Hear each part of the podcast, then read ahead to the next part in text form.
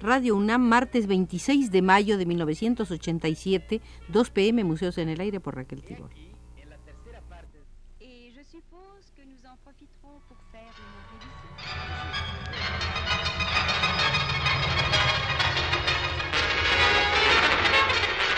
Radio UNAM presenta Museos en el Aire. Un programa a cargo de Raquel Tibol quien queda con ustedes. Tercera visita, tercera, al museo del artista plástico y hombre de teatro Tadeusz Kantor, ciudadano polaco oriundo de Wielopole, Wielopole.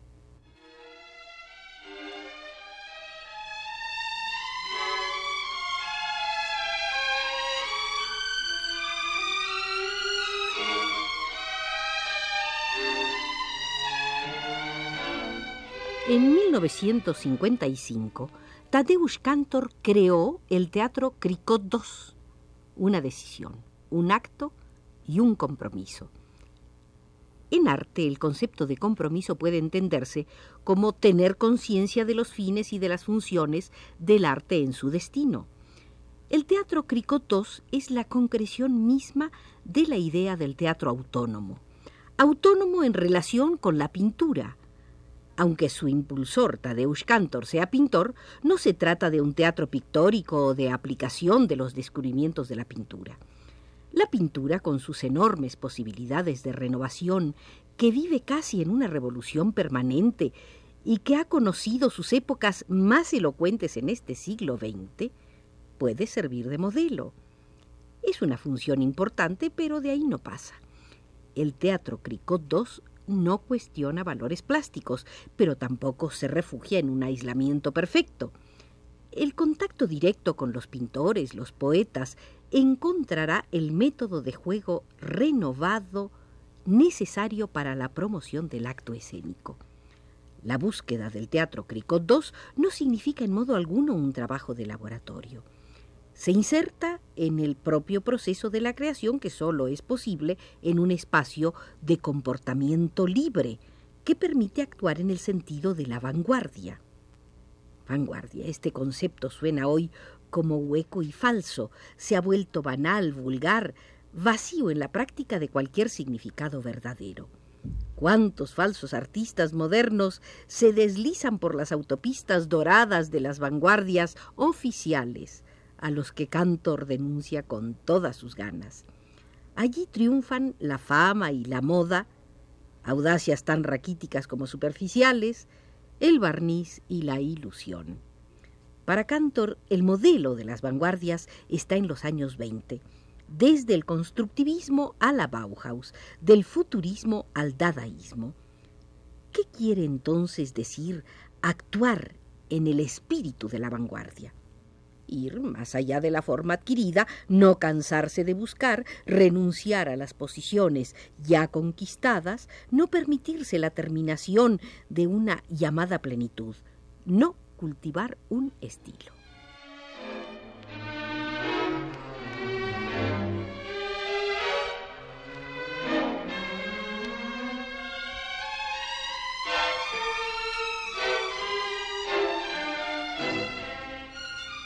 No explotar las formas y los hallazgos, no aprovecharse del prestigio adquirido, no perfeccionarse. Una vez que se ha creado, la obra de arte existe, vive su propia vida, no se puede perfeccionar.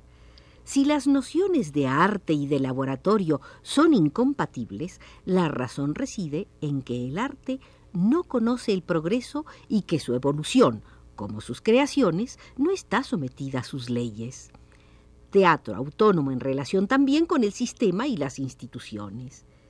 Tadeusz Kantor denuncia la institución donde tiene su sede un teatro caduco y los academicismos que ya solo sobreviven a base de estimulantes. Se burla de todo el sistema de normas burocráticas que pretenden programar la creación, la empresa teatral y sus mecanismos y los plazos que impone para la fabricación de los espectáculos bajo el sistema de temporadas y repertorios. el doble marco de un sistema sobradamente conocido a base de ensayos y producciones. Un sistema heredado del siglo XIX solo puede conducir al eclecticismo y la decadencia porque excluye la ambición y el riesgo. Vive de tradiciones y de convenciones mecánicas que lo conducen al empobrecimiento, a la esclerosis y a la muerte. Por su parte, Tadeusz Cantor prefiere el sabor del riesgo y del absurdo. Se abre hacia lo imposible, hacia el circo y la aventura. Él no divide la creación en trabajo-resultado, ensayo-espectáculo. Lo convierte en un proceso vital. No existe lugar para la componenda. El rechazo del sistema implica también el rechazo de sus estructuras, no por simple reacción de condena, sino porque aquellas no se corresponden con la creación tal como Cantor la desea y la practica. No habrá, pues, una compañía al uso, integrada por actores formados en escuelas de arte dramático que hayan conseguido superar la prueba de un concurso. Tampoco habrá, o casi, especialistas del juego dramático, sino el agrupamiento, la unión de jóvenes artistas decididos a abandonar los senderos trillados y a escapar de la rutina para comprometerse en la vanguardia. Entre ellos hay pintores que no tienen la más mínima intención de trasladar al teatro sus conceptos y valores plásticos, pero que están convencidos de que la idea de la aventura teatral les pertenece como artistas. Hay también poetas y escritores que saben que el teatro no es la literatura, y jóvenes actores también que no se sienten tentados por la creación de personajes ni por las formas tradicionales de la interpretación y la representación, ni tampoco por el estrellato.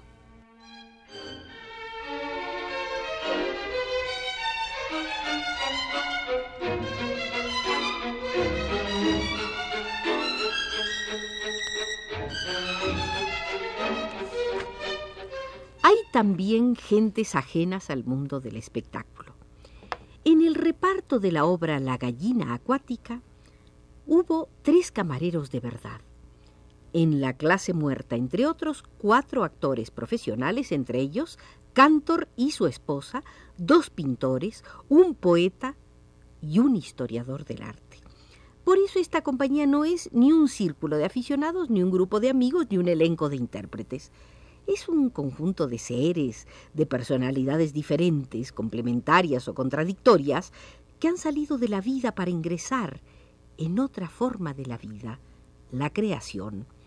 No se trata de un colectivo, porque Cantor no cree en la creación colectiva, sino en la improvisación.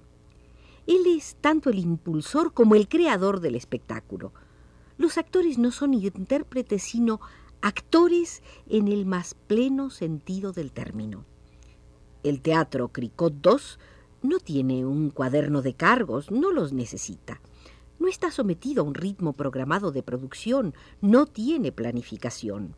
Ciertamente presenta espectáculos, pero el arte reside más en la aventura a la que le impulsa su compromiso que en la obra misma. En esto Cantor se acerca a los dadaístas y se emparenta con Marcel Duchamp, pero ello le impide, en una nueva contradicción que él asume, apasionarse por sus realizaciones, cuando entran en contacto con el público y siguen una vida que cada tarde se pone en cuestión. Se entiende que cuando Cantor rechaza la institución teatral, rechaza también los santuarios. Otra actitud dejaría de tener coherencia con su aventura teatral.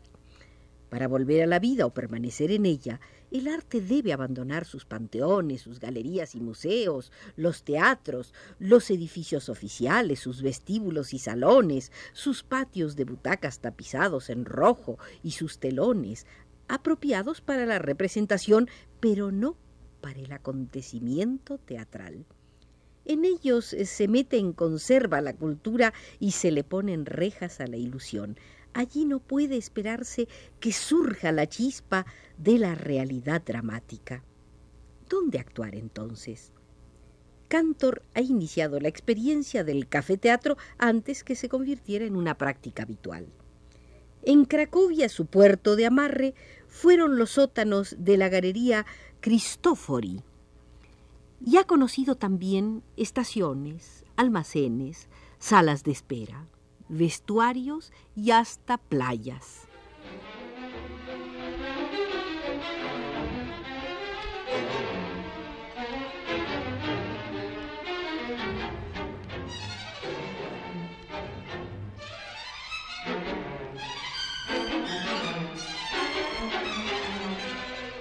En el Festival de Edimburgo, Cantor utilizó la Casa de Caridad, una antigua prisión para ancianos condenados a trabajos forzados. Aún podían contemplarse los instrumentos de tortura. Después actuaron en la Academia de Bellas Artes. ¿Dónde actuar entonces? En cualquier lugar menos en el teatro o incluso en un teatro si se le consigue despojar de sus anticuados encantos, si se le priva de su adscripción institucional para convertirlo en encrucijada de tensiones dramáticas, en lugar vivo de lo concreto, en terreno de una acción autónoma. Y hay que decir que la empresa es audaz, que no le falta riesgo, aunque triunfe. La tensión puede surgir cuando se quieran poner bases sólidas al teatro Cricot asegurarle una vida más confortable, tal como pudieran sugerir los triunfos conquistados por el mundo. Ponerle una casa propia, hacer de él una institución de vanguardia. Cantor rechaza y sin vacilar da la cara. Cuando Miklayevsky declaró Esperamos en Cracovia y en Polonia una estabilización de Cricot II que le permita a la compañía trabajar en condiciones normales. Tadeusz Cantor le contestó. A partir de este momento tendré que resolver un gran problema que consistirá en conciliar la estabilidad necesaria para la creación artística y la necesidad de inventar los remedios artísticos necesarios para neutralizar y para socavar esta estabilización. No hay otra solución. La cuerda floja, un estado de tensión permanente mantenido constante e incluso artificialmente. Cantor no es el primero que ha predicado un teatro autónomo. Hay que recordar a Edward Gordon Craig, a Tairov y a otros muchos pero nadie ha ido tan lejos en ese sentido y con un radicalismo tan grande. Decir teatro autónomo equivale a definirlo, sin necesidad de hablar de su contenido, de los elementos que lo componen, de la manera en que intervienen unos en relación con los otros. El gran debate abierto sobre la naturaleza del teatro desde el siglo XIX no se ha cerrado se mezclan en él el deseo de subrayar a la vez la especificidad y la complejidad del arte teatral, su independencia y los vínculos que lo unen a otras artes, la utopía y la práctica concreta, además de ese sentimiento de la eternidad del teatro y su carácter efímero. Sin duda, el punto crucial de ese debate sigue siendo la famosa teoría de Richard Wagner, la del Gesamtkunstwerk, de la obra de arte común. La mayor parte de los hombres de teatro que la han seguido y que teorizan sus pensamientos han buscado en ella su definición, tanto para aceptarla parcialmente como para contradecir algunos de sus elementos o tomar distancia de sus puntos de vista.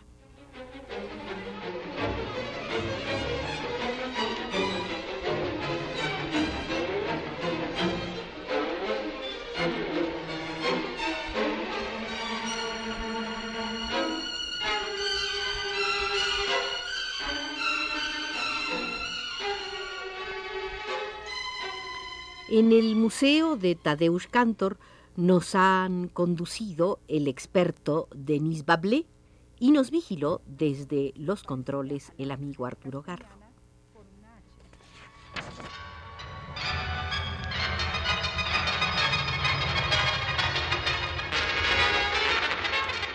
Radio UNAM presentó Museos en el Aire.